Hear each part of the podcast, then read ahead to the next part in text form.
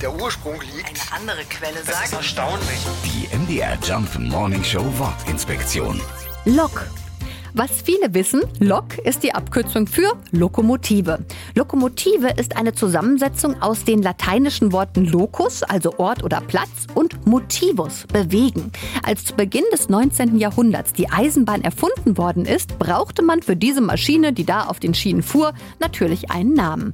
Und der wurde neu erfunden oder eben zusammengesetzt. Und deswegen bedeutet Lokomotive genau das, was sie bis heute macht, sich von einer Stelle fortbewegen. Die MDR Jump Wortinspektion. Jeden Morgen in der MDR Job Morning Show mit Sarah von Neuburg und Lars Christian Kade. Und jederzeit in der ARD Audiothek.